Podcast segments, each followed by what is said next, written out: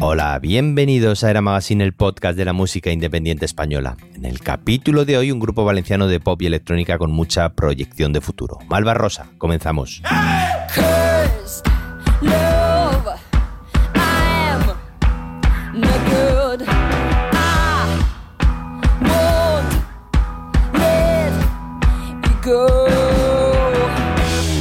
Buenos días a todos los amantes de la música indie. Antes de comenzar, como siempre, comentar los servicios de diseño web de Era Magazine. Si visitas eramagazine.fm barra web, verás las tres opciones que te ofrecemos con tienda online y sin tienda online a unos precios, la verdad es que muy asequibles. Sobre todo, y lo más importante, es que aprenderás a gestionar tu propio sitio en Internet. Garantizamos tu formación. Vamos, da el siguiente paso. No te conformes solo con tener un Bandcamp o un perfil de Facebook. ¿No sería mejor controlar la información de tu grupo discográfica desde tu propia web? Malva Rosa acaba de editar su primer EP titulado Aceras Calientes, cinco canciones en las que el pop y la electrónica, por momentos oscuras, se dan la mano. Sus tres miembros, Al, Jesús y Diego, procedentes de otras bandas como Tortel, Pollock y Sarfumán, exploran con éxito estas sonoridades que incluso les hizo ser semifinalistas del proyecto demo del Festival de Benicassin. Damos un pequeño salto hasta Valencia para conocer esta emergente propuesta porque a la gente le encanta la música indie, pero todavía no lo sabe. Jesús, bienvenido al podcast de la Magazine. Hola, ¿qué tal? Encantado de estar aquí. En primer lugar, cuéntame la historia del grupo y cómo todo desemboca en Aceras Calientes. Pues el grupo nace principalmente eh, Alberto y yo, al Pagoda, y yo que empezamos a, eh, grabar un par de temas que tenía y, bueno, la cosa se dilató durante un par de años así, pero finalmente en 2016 pues ya sacamos al final tres temas, eh, simplemente en SoundCloud, YouTube y tal, no fue un EP pero bueno, ya digamos que ese fue como el punto de partida del, grupo ya como proyecto, ¿no? De, ver la luz. Y luego a partir de ahí sí que mm, pues empezamos a hacer conciertos. Eh, Alberto vive fuera, pero montamos un grupo más acústico, ¿no? Batería acústica y tal. Porque al final la idea que teníamos era que las canciones grabadas podían ser de una forma, pero luego podíamos llevarlas al directo pues con otro tipo de formato, ¿no? Las canciones en, en la grabación quizá tenían una orientación así más electrónica, pero luego el directo pues, era más de grupo en vivo, más, más garaje incluso, así. Y nada, después de eso dimos unos cuantos conciertos y ya sí que contacté con, con Diego, ya para un proyecto más de grabación vistas a un EP, ¿no? Y poco a poco empezamos a grabar las canciones estas nuevas del EP, tranquilamente, colaborando los dos en, en o sea, grabándolas en su casa, sin agobios de dinero, ni de tener a alguien detrás ahí presionando, ni nada, simplemente a nuestro rollo. Y bueno, junto con Alberto, que también grabó una canción, pues así, eh, un poco por piezas de, de puzzle, pues fuimos juntando el EP, ¿no? Que al final, pues eso, son cinco canciones, de las cuales cuatro las habría producido Diego y una la grabamos ahí en Berlín con, con Alberto. Bueno, y musicalmente, ¿qué nos encontramos en estas cinco canciones? Pues un poco, hay muchas cosas mm, eh, en cuanto a referencias, vamos, porque como ya te he dicho antes, la idea del grupo sí que tiene que ver más con la electrónica, sobre todo con la concepción de las canciones, pues eh, metiendo samples o haciéndolas por partes. Y los beats pues son pregrabados, son de caja de ritmos, hay poca batería, de hecho hay samples de batería real, pero no hay, nunca hemos grabado una batería real, ¿no? Pero luego sí que queremos conservar ahí un poco la, esencia esa de los 60 o de finales de los 60 de grupos como Love o, o incluso los dos, o un poco ese sesenterismo así más oscuro, ¿no? Sí que, sí que nos gustan las melodías. Y luego transportado a hoy, pues también con referencias como Ariel Pink y tal, que sí que lo llevan hoy en día. Y, yo, y luego ya cosas más de sintes como puede ser John Mouse o, o, no sé, grupos así más orientados igual al hip hop, ¿no? que también tenemos ahí un poco de, de referencias así. Al final es un poco un mezclum, pero sí que, sí que queremos, la intención era combinarlo para que, para que al final el conjunto tuviera sentido. ¿no? Bueno, pues vamos a por la primera canción que has elegido, la que se titula Latidos, pero antes cuéntame alguna cosita de ella. Pues fue la primera canción que empezamos a, a trabajar eh, Diego y yo para este nuevo EP y es una canción un poco curiosa porque tiene dos partes. Eh, la primera es mucho más lenta que la segunda, ¿no? La segunda es como al doble de tempo más o menos y tiene otro carácter totalmente, ¿no? Al principio es muy, mucho más oscuro y luego ya es como, pues eso, más, tiene un carácter ahí más, más verbenero, no no, pero la, la, cosa curiosa es que la rueda de acordes es la, la, misma en cada una, ¿no? Y que, y que la concepción cambia mucho por el tempo, ¿no? Y eso me gustaba, nos gustaba bastante.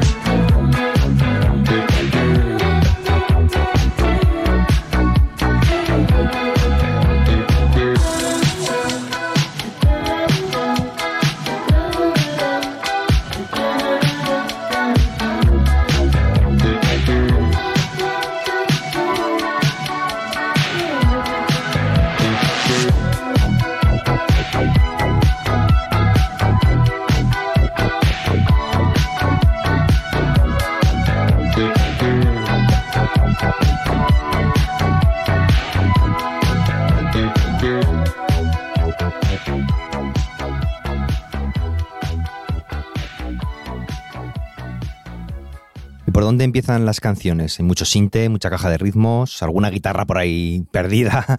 Pues eh, yo, yo es que vengo de. Bueno, llevo ya bastante tiempo tocando y, lo que hacía al principio era una cosa así más, más folk y tal, ¿no? Más de. mucho más desnuda, de guitarra acústica y voz. Te hablo de igual de hace 10 años o algo así, ¿no? Pero al final eso sí que se ha ido quedando, ¿no? Y la concepción sigue siendo un poco similar. Eh, como concibo la canción al principio es eso, sacando una rueda de acordes, metiéndole una melodía por encima y viendo a ver qué pasa. Lo que pasa es que sí que últimamente pues voy cada vez tirando a más, eh, probando sonidos y viendo cómo afectan o qué sensación me dan. También me gusta la idea de pensar en títulos o pensar en una idea para la canción y ir relacionándola, ¿no? que la canción vaya tomando un, rumbo eh, según, según eso, ¿no? según de lo que quiera hablar o, o el concepto que quiera transmitir o algo así.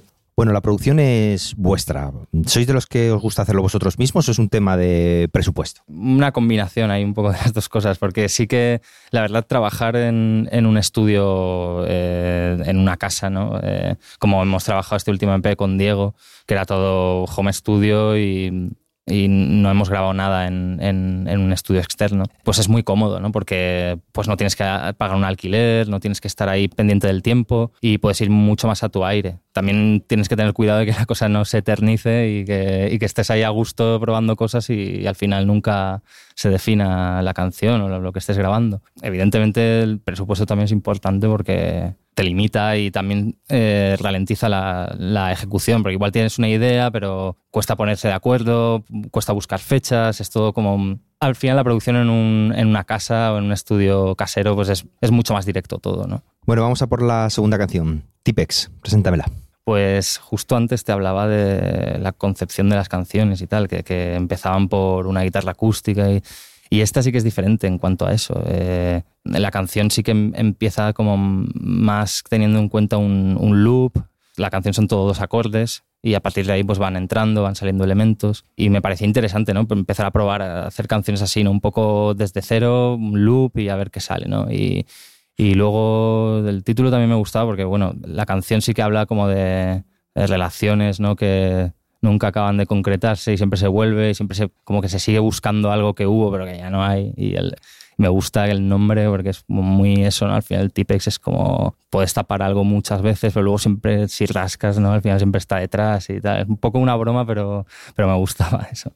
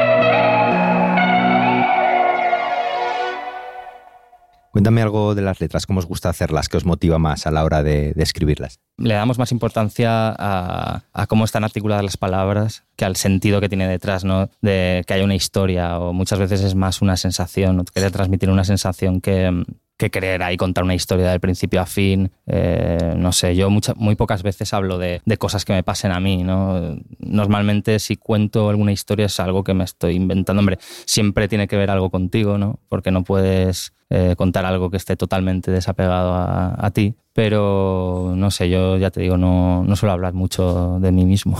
Bueno, y la voz en canciones como la que hemos escuchado, como la, como la de Tipex, la tratáis bastante. Tiene algunos ramalazos trap, no sé si, o por lo menos a cómo ellos tratan la voz, ¿no?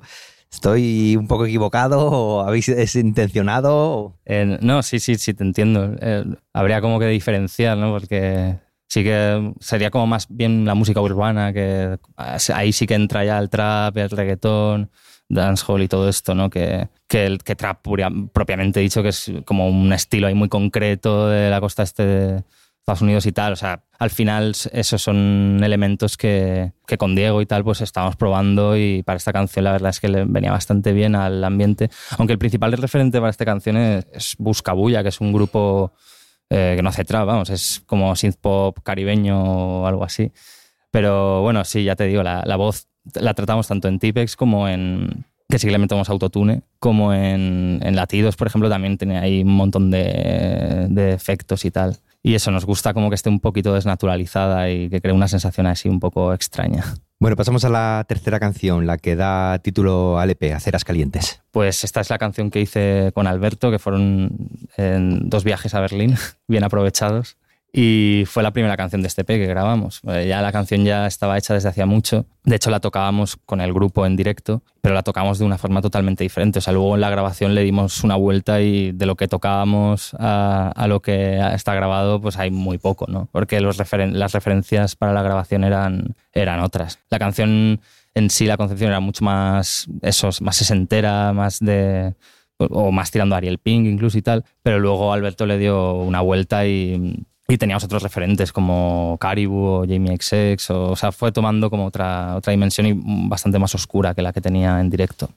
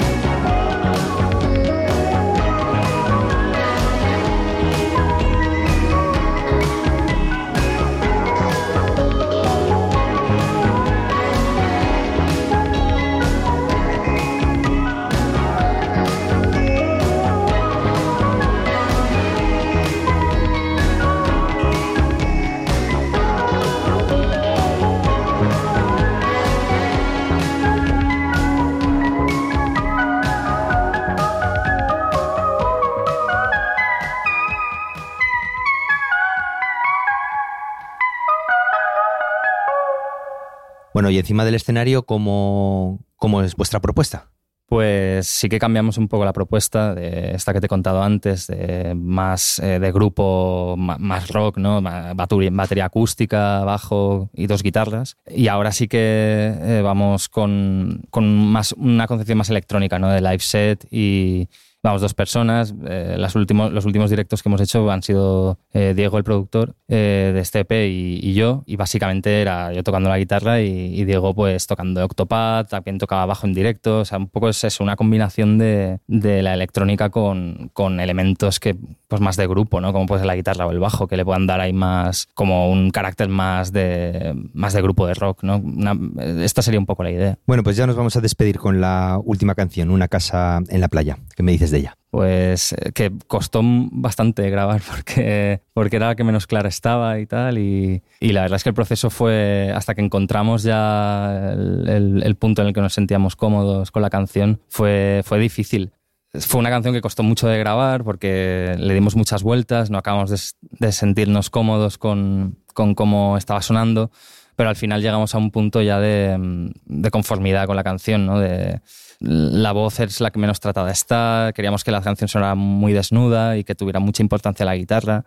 Eh, de hecho, la canción alguna vez la hemos tocado y era solo guitarra y voz, ¿no? Entonces tampoco queríamos, queríamos que hubiera mucho, mucho espacio, que estuviera muy vacía y tampoco ensuciarla demasiado con elementos, con arreglos y tal. Al final creo que es como, como ha quedado, ya te digo, que es como más conformes estamos. Bueno, pues gracias Jesús por haber estado en el podcast de la Magazine. En las notas del programa dejaremos los enlaces pertinentes para que puedan seguir vuestra música. Y nada, mucha suerte con Malvarrosa. Venga, muchas gracias. Encantado de estar aquí.